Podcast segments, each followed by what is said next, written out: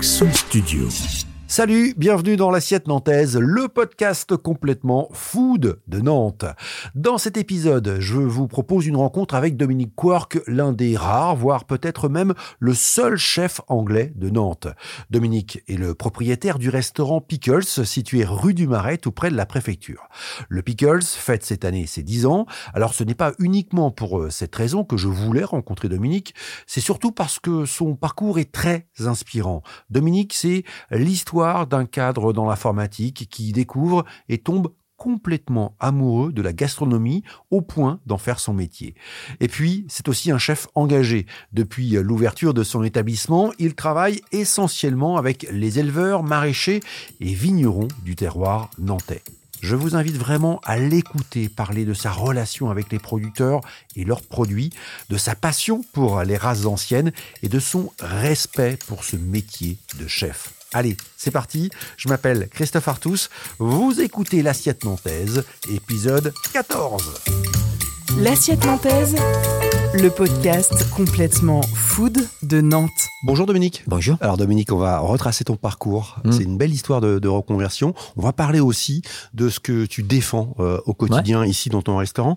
Mais avant, peut-être juste un mot. Là, on est euh, dans la salle Oui. avec une déco très chaleureuse. Tu peux nous nous décrire, nous parler un peu justement de, Bah, l'idée de ton restaurant, de ta salle?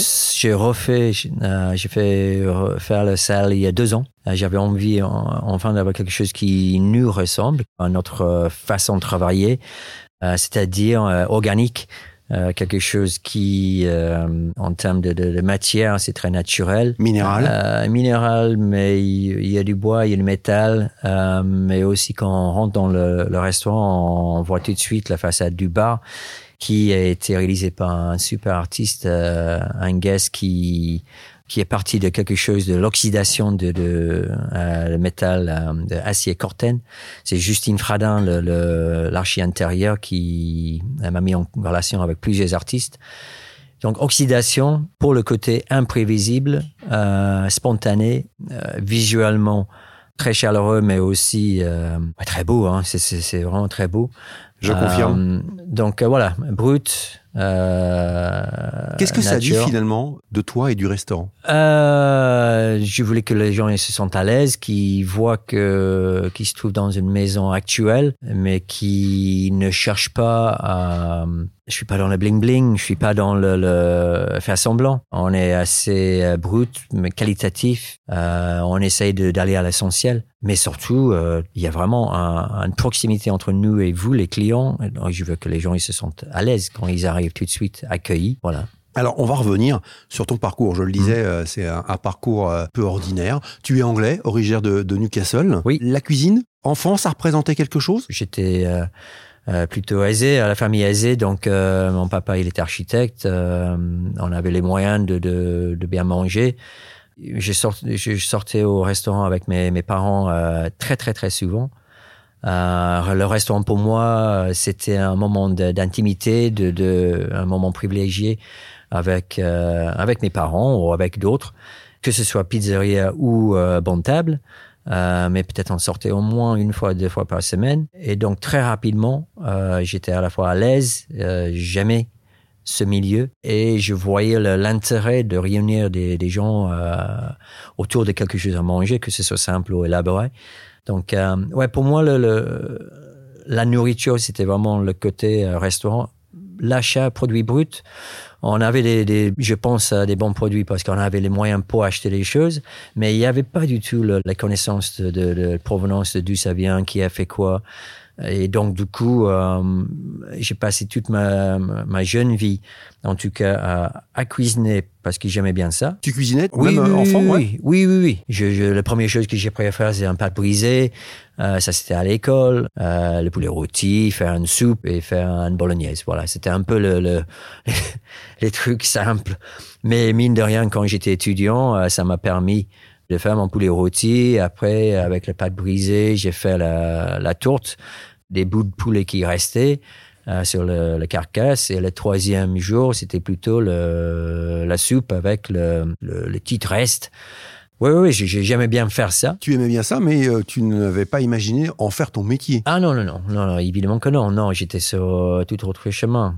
Je, j'ai beaucoup travaillé, du coup, quand j'étais étudiant en salle, en tant que serveur. J'ai commencé à l'âge de... mon premier boulot dans une pizzeria, je devais avoir à peine 16 ans, peut-être 15 ans et quelques. Euh, J'aimais bien être serveur. Ça m'a mis de l'argent dans ma poche et aussi le, contact avec les clients, j'ai beaucoup apprécié. Mais de là à en faire un métier, non, c'était pas le, but. Pas parce que j'avais pas de respect du tout euh, pour ce métier, mais euh, j'avais aucun copain, personne dans la famille qui faisait ça. Donc ça me semblait juste, voilà, c'est pas prévu. On va à l'université, on, se spécialise et on, trouve un vrai entre guillemets boulot. Ouais, c'était pas forcément un vrai boulot. En fait, c'était un boulot d'étudiant. Non, voilà, c'est un, petit boulot comme on dit. Voilà. Ouais.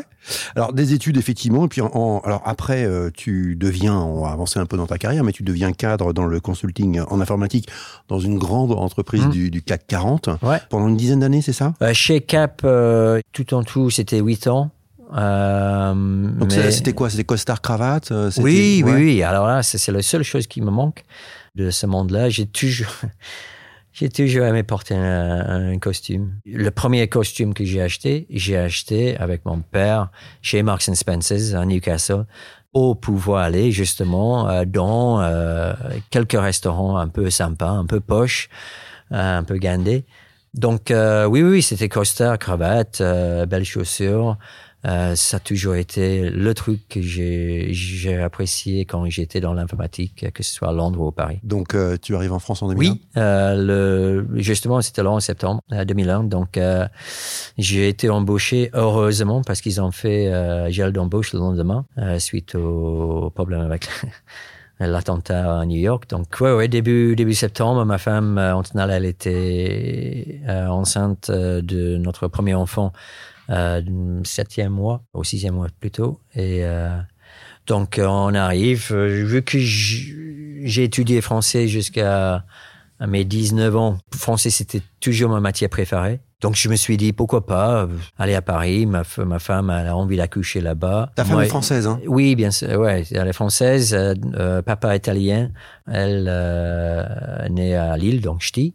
Donc oui, ça me semblait ok, pourquoi pas aller en France. J'avais des bonnes notes, euh, je maîtrisais bien la grammaire. Mais bon, avoir une maîtrise de la grammaire, c'est une chose, mais de papoter avec des gens, euh, comprendre dans des échanges où il y a plusieurs personnes qui parlent en même temps, tout ce qui concerne euh, euh la culture, euh, d'avoir des repères, tout ça, j'avais j'avais rien au moins je me sentais paumé. Euh, ça m'a pris deux ans pour me sentir plutôt à l'aise dans les échanges en, tout cas, mais j'ai évidemment toujours des, des, trous culturels qui rendent l'intégration pas toujours évident. Bon, en tout cas, on voudrait bien parler euh, anglais comme tu parles français. Ça, c'est euh, c'est plutôt ah, clair. Bon, ouais. ouais, ouais. Euh, donc, cette carrière de, de cadre dans l'informatique, tout se passe bien. Et puis, il y a un tournant en 2007, c'est ça? C'était plus long que 2007. Je veux dire, c'était plus tôt. Le, le, la période de changement, c'est ça que, tu veux dire.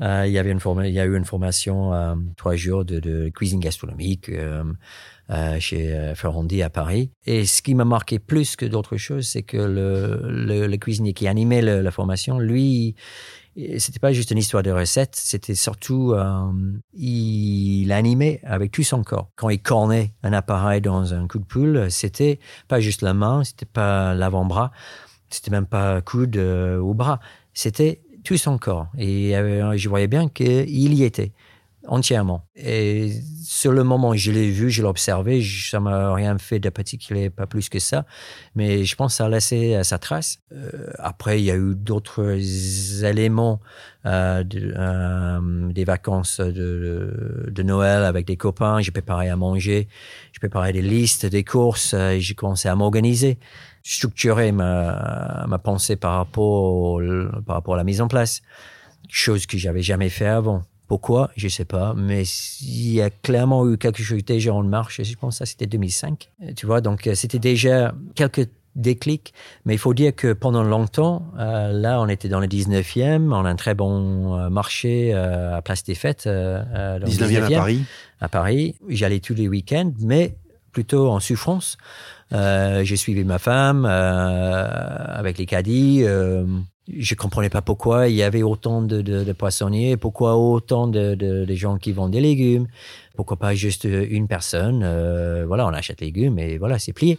On passe pas tout notre temps. Euh, je comprenais pas, j'étais pas quelqu'un de, de produit. Et hop, pendant cette période de deux ans, je dirais, j'ai commencé à prendre connaissance de, euh, il y a des produits et il y a des produits. Et pour moi, ça commençait un peu avec euh, les races anciennes, que ce soit du, du cochon, euh, du bœuf, hein, euh, du veau, euh, agneau et autres. Et surtout avec le cochon au début. Et c'est là où je commence à poser des questions à quelques bouchers et que je commence à me rendre compte que les bouchers, les bons bouchers du quartier, eux non plus, ils savaient pas.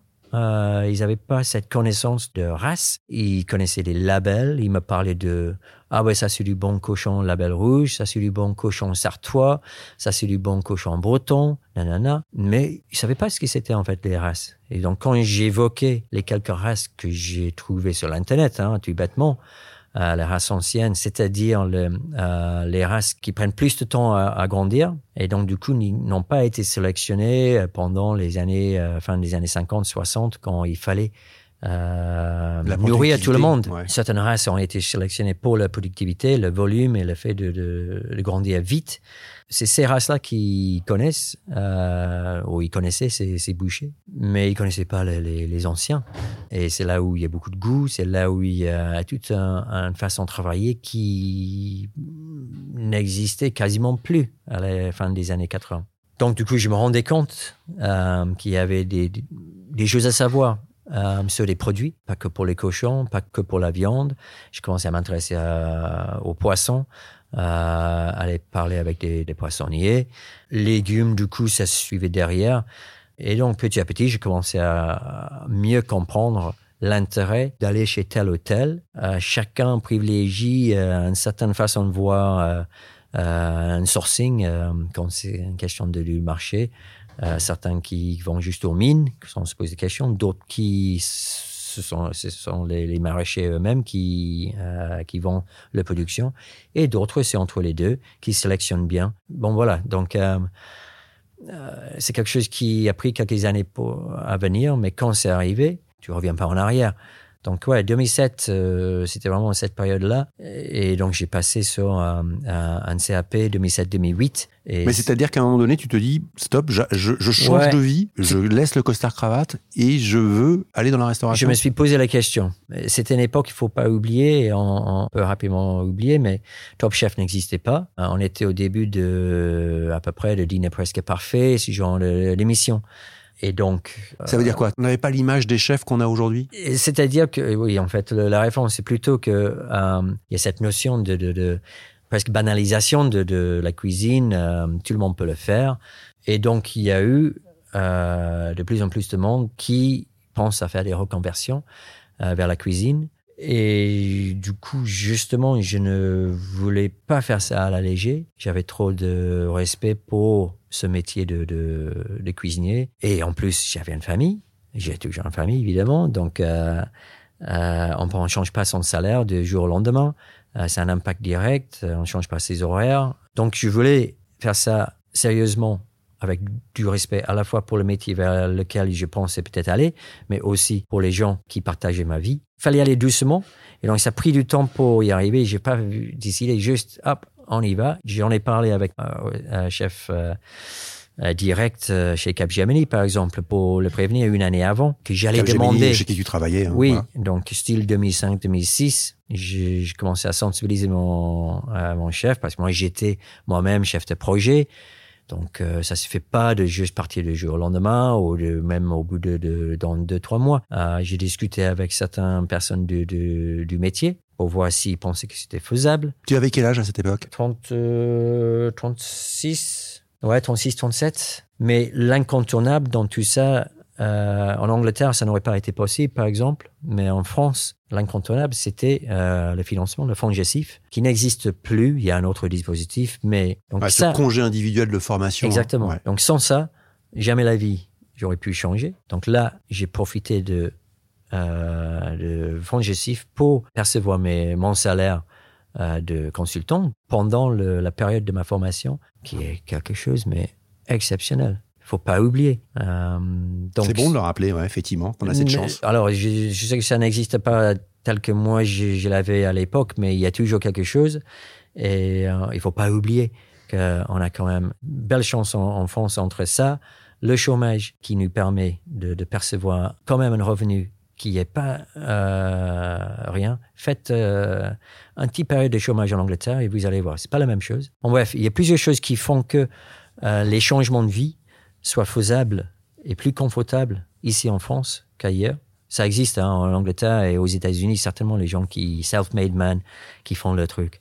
Mais euh, ici, c'est faisable et on est accompagné et donc euh, voilà. Donc ça, c'était possible. Et c'est vrai que lorsque tu dis que tu prends au sérieux ce métier, que tu le respectes, effectivement, euh, tu fais cette formation, tu passes un CAP de, de cuisine dans Mm. un Greta, hein, euh, dans un donc Oui. un établissement public, et puis ensuite tu prends une, une année sabbatique et tu fais des stages. Ah Euh. Tu, Il tu faut savoir. multiplies les expériences. Ben, on ne sait pas ce qu'on veut. La cuisine, c'est énorme. Il y a tellement de choses à faire. Là, j'ai fait du traiteur, j'ai fait collectivité, la cuisine, comment ils appellent ça, euh, bourgeoise, dans un petit truc dans le 13e, un truc asiatique qui peut brancher, euh, plein centre-ville à Paris, gros volume, euh, plusieurs choses différentes. Tout ça pour, pour voir, en fait, je- moi, je, je, je, je fais quoi en fait? Qu'est-ce que je veux faire? Euh, Ouais, malheureusement, en fait, ce qui me branche euh, le plus, c'est la transformation de tout de A à Z. C'est le produit brut qui devient autre chose, tout en restant clairement le, le produit brut, on voit bien. C'est- un cuisinier qui, un chef qui s'appelle euh, Enaki Espitart, qui est au Château Bouillon euh, à Paris, qui était un peu, je pense, on a tous euh, un, un maître ou quelqu'un dans, dans nos têtes qui nous inspire. Et j'ai fait, quand j'étais au chômage, des stages chez lui, en essayant de, de- de trouver un, un poste. Et le premier, le premier soir que j'ai, au premier journée que j'ai passé chez lui, je rentre, ma femme elle dormait et je la réveille et j'ai dit à Antonin, Antonin, alors là, c'est pour ça que j'ai changé ce métier. J'ai bien vu l'énergie, la créativité, les produits nature. On reconnaît bien la betterave ou le navet de telle ou telle provenance dans l'assiette, mais c'est accompagné par quelque chose qui, waouh, c'est quoi cette, euh, ce condiment? Voilà, c'est ça qui m'a fait rêver. Et malheureusement, c'est ça qui prend le, probablement le plus de, de temps à, à- à- faire parce qu'on est plutôt à petite échelle. Pour comprendre, ça veut dire que tu t'orientes vers la gastronomie. La gastronomie. euh, Et quand tu dis malheureusement, c'est parce que. Ouais, euh, parce que j'ai du boulot. C'est chronophage. euh, c'est, c'est, euh, si on veut faire ce métier avec le respect qui se doit, et autant pour les produits, pour les gens avec qui on travaille et aussi pour les clients qui viennent chez nous, euh, ben ça prend du temps. Voilà, c'est tout simplement ça. Donc, euh, mais quand on découvre du coup après les, ces plusieurs euh, tests ailleurs, euh, j'ai fait des dîners, purée, euh, j'ai fait des, des dîners des Dom for One Night Only. C'était une série de, de, de dîners que je faisais avec des copains. hein. On a fait une soirée, euh, ils étaient 67 je crois, ou 70. C'était horrible, c'était horrible. Euh, c'était chouette, c'était un événement magnifique dans un, un bar à soupe euh, dans le 19e à Paris. Euh, ma femme, elle était en salle, elle m'en voulait à mort le lendemain parce qu'elle a souffert comme jamais. C'est toi qui organisais les, les- les soirées, hein, c'est toi qui proposais les soirées. ouais, ouais. Donc, avec un dîner, euh, avec un menu ridicule, à la rallonge, avec du homard, avec la queue de bœuf, avec, ah, avec beaucoup de mise en place. euh. en gros, je, je voulais apprendre le maximum possible. Je, je voulais mettre le, la barre le plus haut possible pour moi. Jamais être dans la zone de confort. Juste un peu hors de la zone de confort pour que je maîtrise un peu mais quand même que j'apprenais également des choses. Donc, euh, oui, une période où ça bouillonnait comme un ouf dans ma, dans ma tête, dans mes tripes, et j'ai surfé.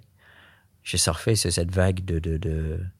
Je parlais d'une de, d'une courbe exponentielle. Quand je donnais une certaine énergie, quand j'étais consultant, et je, je, je, je bossais, mais euh, assez souvent, je trouvais ça... Pourquoi je bosse, en fait? Pourquoi je bosse autant? Et à quoi bon? Et l'énergie que j'ai donnée, c'était assez linéaire. Euh, avec la cuisine, je trouvais euh, que quand je donnais, en fait, il y a un moment où, euh, et pourquoi exponentiel du coup, je recevais beaucoup plus que je pensais.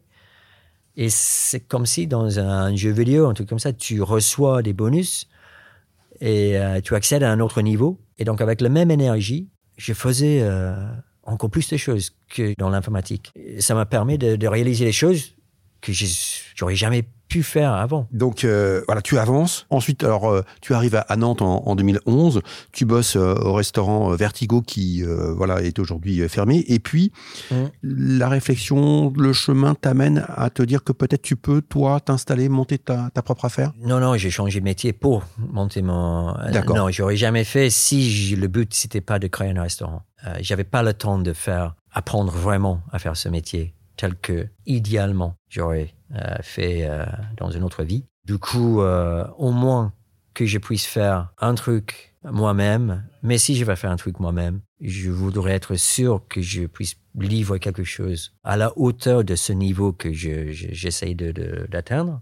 Donc oui, le, le, c'était pas en arrivant ici et après telle ou telle expérience que ah tiens pourquoi pas on fait tout ça pour un jour, dans pas trop longtemps, euh, avoir un restaurant. Donc, euh, le vertigo là qui n'a pas fonctionné et, c'était pas du tout à, mon image, mais ça m'a permis de, venir à Nantes, découvrir le, déjà le public nantais et commencer à découvrir des fournisseurs. Le, propriétaire de, de ce lieu-là, il m'a fait une rupture conventionnelle qui m'a permis de prendre le temps. Et ça m'a pris un an pour mettre en place euh, les idées pour le restaurant, pour faire le, le Kiss Kiss Bank Bank, le, financement participatif, qui, qui, était la première fois que j'ai mis sur papier ce que j'avais en tête. C'est quoi Pickles?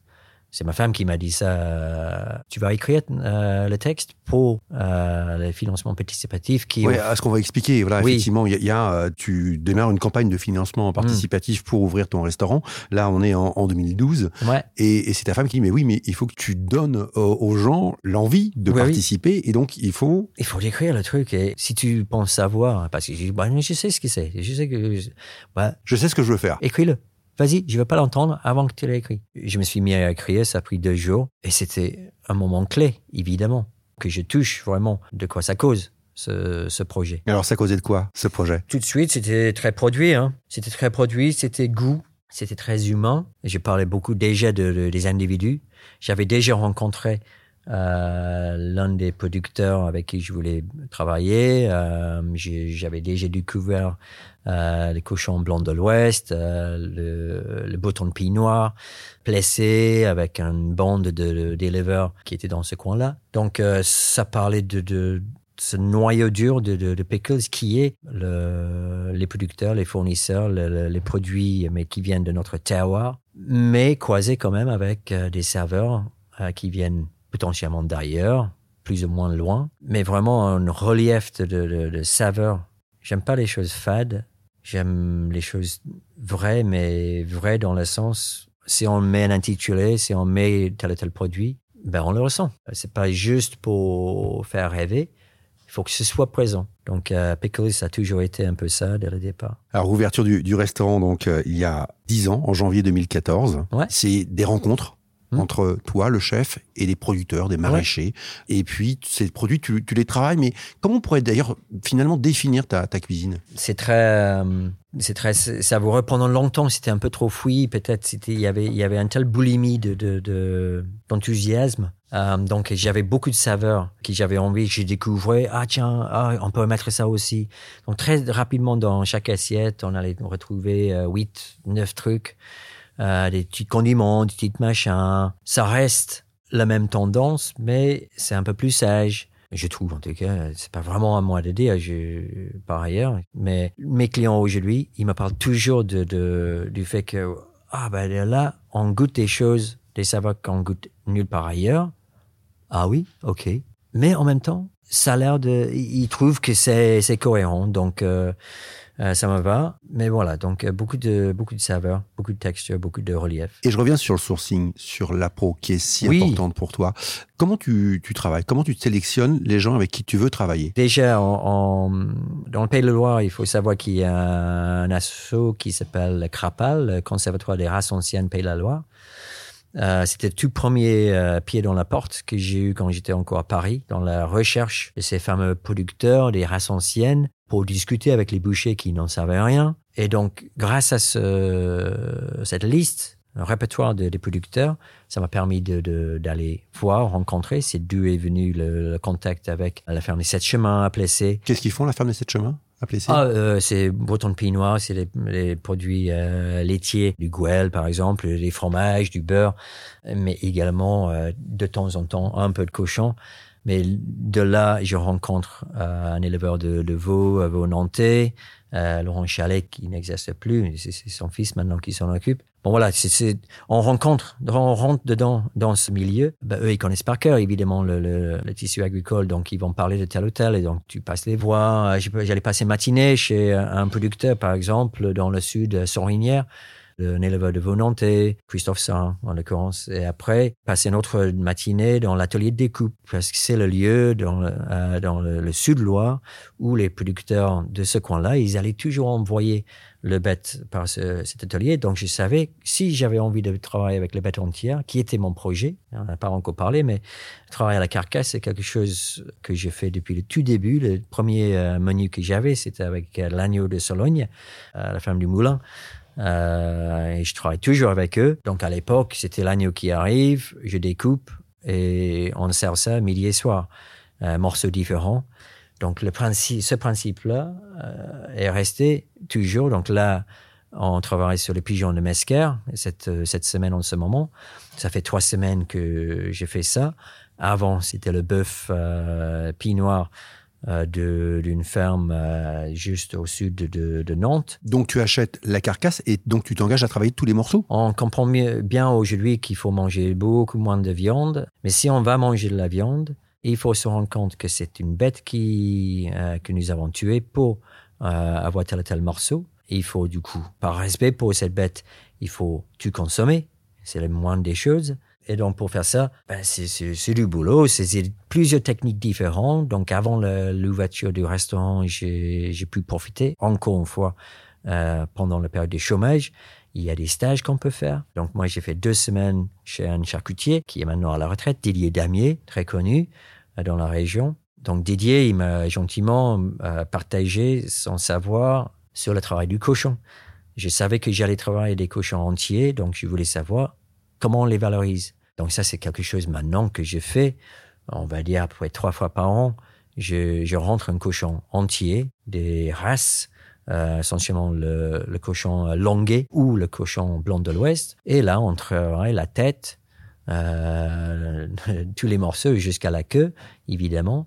Je fais le jambon, le jambon blanc. C'est dans une saumure pendant plusieurs semaines. La prochaine carte, je vais faire proposer le pastrami de bœuf, qui est euh, fait avec un gros morceau dans le, cou, le collier de bœuf, qui est le bœuf que j'ai travaillé avant euh, Noël. C'était dans une saumure pendant euh, cinq semaines. Et donc après c'est fumé, plein d'épices. Et donc euh, c'est un moyen de conserver la viande également. Mais donc il y a plusieurs techniques qu'on met en œuvre quand on veut valoriser la totalité d'un animal que nous avons tué pour manger. Donc voilà, c'est quelque chose qui était au cœur du, resto, mais on est très végétarien, très végétal également. On propose des, des menus euh, vegan, végétariens euh, en dégustation depuis très longtemps, végétarien depuis toujours, mais vegan depuis un bon cinq années. Toutes ces choses-là, ça donne des liens avec notre tissu, mais ça prend du temps. Et euh, à t'entendre, c'est tu pars du produit en fait. Ouais. C'est le produit qui t'inspire et non l'inverse. Non, non, non, c'est- effectivement, c'est vraiment le, le- les produits, donc du coup la saisonnalité qui, qui nous inspire. euh, ah, J'allais dire les vrais chefs, mais en tout cas le, le, le vrai travail pour moi, c'est ça. On fait avec ce qu'on a. J'ai travaillé avec des condiments également, des produits qui viennent de de- euh, d'Asie par exemple. Je suis assez touché par cette cuisine-là, mais euh, ouais, on, on, on part de ce que nous avons chez nous et c'est ça qui rythme nos, nos réflexions. Et l'inspiration, après, ça vient de... Parfois, c'est le, le, le produit qu'on ne connaît pas, que le maraîcher nous propose euh, la courgette Zapalito, que je connaissais pas, mais quand j'ai travaillé avec... Qu'est-ce que c'est? C'est une variété de, de, de courges et courgettes. Quand j'ai travaillé avec le, le Jean-Michel euh, Le Guen de Microferme des Anges, m'a fait découvrir euh, ce produit-là. Et il y a d'autres produits que j'ai découvert avec d'autres euh, d'autres maraîchers. Voilà, ça fait... on part sur des textures, des côtés translucides ou telle ou telle chose que que- qu'on n'aurait pas fait autrement. Mais du coup, ma réflexion est souvent euh, un peu lente, de fil en aiguille, euh, un peu euh, pas prévu et après ça devient autre chose. C'est chronophage ma façon de faire. C'est fatigant ma façon de faire. Ça, ça bouffe de l'énergie ma façon de faire. Et donc il fallait bien que je que je m'adapte pour essayer de, de f- aller au bout de ce marathon que c'est de, de ce métier. Si on veut travailler avec euh, des équipes qui sont de plus en plus étoffées, là on est six en cuisine et trois en salle, euh, six avec moi, hein. Euh, mais euh, il faut que les choses soient carrées, il faut que les choses soient euh, le moins stressant possible, pour que les gens avec qui je travaille me suivent, qui restent. c'est le nerf de la guerre aujourd'hui. Mais quand même, je lutte pour garder cette envie de, découvrir et prendre son temps, qui n'est pas évident dans ce métier où on est dans un, à la base. Quand je suis allé euh, chez Potel Chabot, mon premier taf euh, après mon CAP, euh, reçu par le RH, et le chef qui me pose des questions, il me demande alors pourquoi vous venez chez nous, pourquoi vous faites euh, ce métier? Et évidemment, tout de suite, moi, je parle de la créativité, des beaux produits, je parle de, de à découvrir des choses. Et lui, il me rappelle tout de suite, on est dans la production ici, on est là pour produire des choses. Donc, euh, hein, ne m'embêtez pas avec vos histoires de, de créativité et autres. Mais c'est vrai, euh, si ça sort pas, ça sert à rien. Effectivement, ouais. Et t'as des clients en salle qui attendent. Et, ouais, ouais, ouais, Ouais. Donc, euh, Et euh, tout à l'heure, tu disais voilà que tu voulais euh, rester dans cette zone un tout petit peu au-dessus de la zone de confort. C'est Ah. toujours le cas aujourd'hui ou, ou tu es un peu plus cool justement? Pff, alors, j'ai 55 cette année. Les, les 10 ans, c'est un, un moment charnière parce que moi, je décide que ce soit un moment charnière. Ça me tombe pas dessus, c'est juste, je le veux comme ça. Mais je, suis- en train d'à la fois d'être plus sage, plus carré, plus structuré. Mais je, me pose la question comment je vais garder le grain de folie qui est mon contact avec la cuisine. Je ne fais pas ça pour, pour être un bon cuisinier, je veux dire pour être euh, un, bon professionnel. Euh, je fais ça pour ce plaisir que j'ai à manipuler euh, le contact humain, le contact produit, le contact intellectuel, émotionnel, et de, canaliser tout ça dans un truc, une assiette, par exemple, et que ça sort, et que ce soit apprécié, j'espère, et euh, qu'on passe à la prochaine. Je suis en, en- potentiellement en mutation de- euh, en réflexion, ça c'est sûr. Comment je fais perdurer mon rapport avec la cuisine pour que ça ait toujours du sens, mais que euh, j'accepte que mon, corps, qui physiquement peut-être euh, n'a pas le même niaque que j'avais peut-être il y a 10 ans, je le sens pas aujourd'hui, mais je peux pas foncer tête baissée dans chaque année qui arrive comme si euh, j'avais 30 ans. Je veux vraiment de plus en plus accompagner d'autres. Je veux que Transmettre. ouais, transmettre euh, les valeurs que j'ai ici et donc euh, de pouvoir partager, transmettre. Je, je trouve en tout cas, il faut être sûr de ce qu'on a à transmettre. Or moi, je me pose toujours la question. C'est-à-dire que tu te sens euh, encore un peu illégitime? Non. Non, pas illégitime, non. Euh, non, non, non. J'ai ma place. Je, je, reconnais bien. Il n'y a pas de, il y a pas de souci de ce côté-là. Mais pour pouvoir dire à mes collaboratrices et collaborateurs en cuisine, par exemple, euh, il faut faire les choses de telle ou telle façon. C'est pas mon genre. Je me dis jamais à moi-même, euh, il faut que je fasse telle ou telle chose de telle façon. Je maîtrise la cuisson du pulpe. Je dirais jamais ça parce que c'est faux. Je peux avoir des ratés. Je, je suis toujours en train de tâter toujours en train de- d'ajuster, toujours en train de vérifier. Et donc, pour transmettre ça, c'est- c'est compliqué. Donc, je, je, j'essaie d'être plus ouais. confiant dans ma façon de, de- de- mon rapport avec des produits et des cuissons et des préparations et des pour que ça se transmet plus facilement. Ce que tu nous racontes, c'est une cuisine d'instinct, une cuisine du toucher. Oui, euh, c'est ça. Mais c'est- donc du coup, ça peut être vu comme euh, un manque de précision. Voilà, on m'a déjà dit ça. C'est un peu approximatif. Et ce que je dirais moi, c'est que oui, effectivement, ça change beaucoup. Par exemple, je, je, je travaille avec la fermentation. Je maîtrise pas. Je veux dire, je, je maîtrise pas le résultat final. Mais ça m'est égal quelque part. Le but n'est pas là. Je fais avec ce que j'ai au final. Je goûte, je, vois. Si pendant une période de trois semaines, par exemple, on a un produit qui, j'ai un élément dans une assiette qui est un produit fermenté, j'accepte que cet élément-là peut être différent du début jusqu'à la fin de ces trois semaines de, de l'élément dans l'assiette. Moi, quand je suis en train de travailler avec, ben, j'adapte les autres choses qui vont avec pour compenser le moins de sucrosité ou le plus d'acidité. Donc c'est vrai que dans une cuisine euh, dite Michelin ou quelque chose qui doit être carré, tel que qu'on imagine, hein, peut-être je me trompe, j'aurais pas cette précision-là.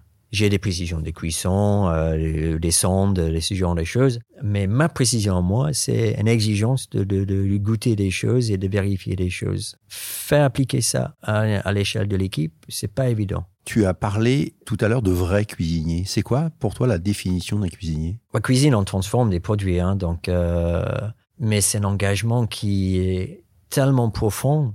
C'est pas superficiel, c'est pas juste euh, un fournisseur qui apporte tous les produits et on les chauffe, on les, les cuisine peut-être correctement, mais c'est un engagement à 360 euh, degrés. Euh, là, j'ai fait un truc avec euh, Mathieu Peru euh, en début de semaine. Manoir de la Régate. Euh, Manoir de la Régate, donc euh, tellement riche et tellement intéressant, cohérent avec le- le- le- les produits qui travaillent.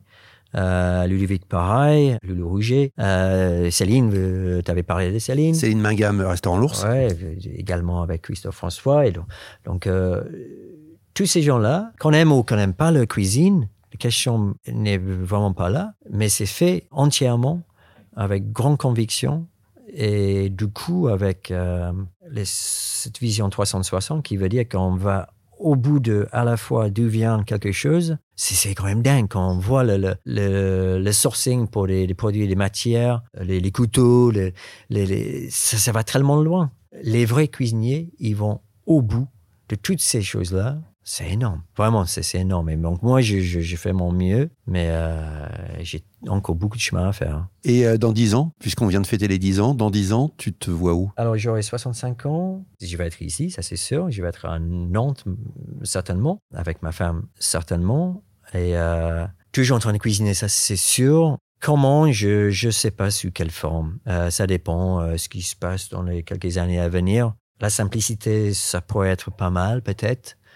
Mais malheureusement, j'ai toujours tendance à aimer la complexité. J'aime le, les choses qui sont un peu tordues, un peu pénibles. Là, j'étais en train de faire des, des, des saucisses de, de pigeons pour le dîner de, de mardi soir, là. Très pénible, manque de technicité de, de ma part, mais avec une envie dingue de faire des saucisses depuis toujours. Et donc, je fais. Je m'en fous que ça m'a pris du temps. Je fais et j'ai envie de refaire. Donc voilà, peut-être ça va être un truc à saucisse, mais quoi qu'il arrive, ça va être euh, du vrai. Ça va être probablement une petite touche pénible. Et euh, surtout en direct avec des gens en amont et en aval. Et beaucoup de contact avec euh, l'humain, ça c'est sûr. Merci infiniment, Dominique. Ouais, c'est au plaisir. Voilà, fin de cet épisode. Merci de votre écoute. L'assiette nantaise, le podcast complètement food de Nantes, revient très vite dans vos oreilles. Ciao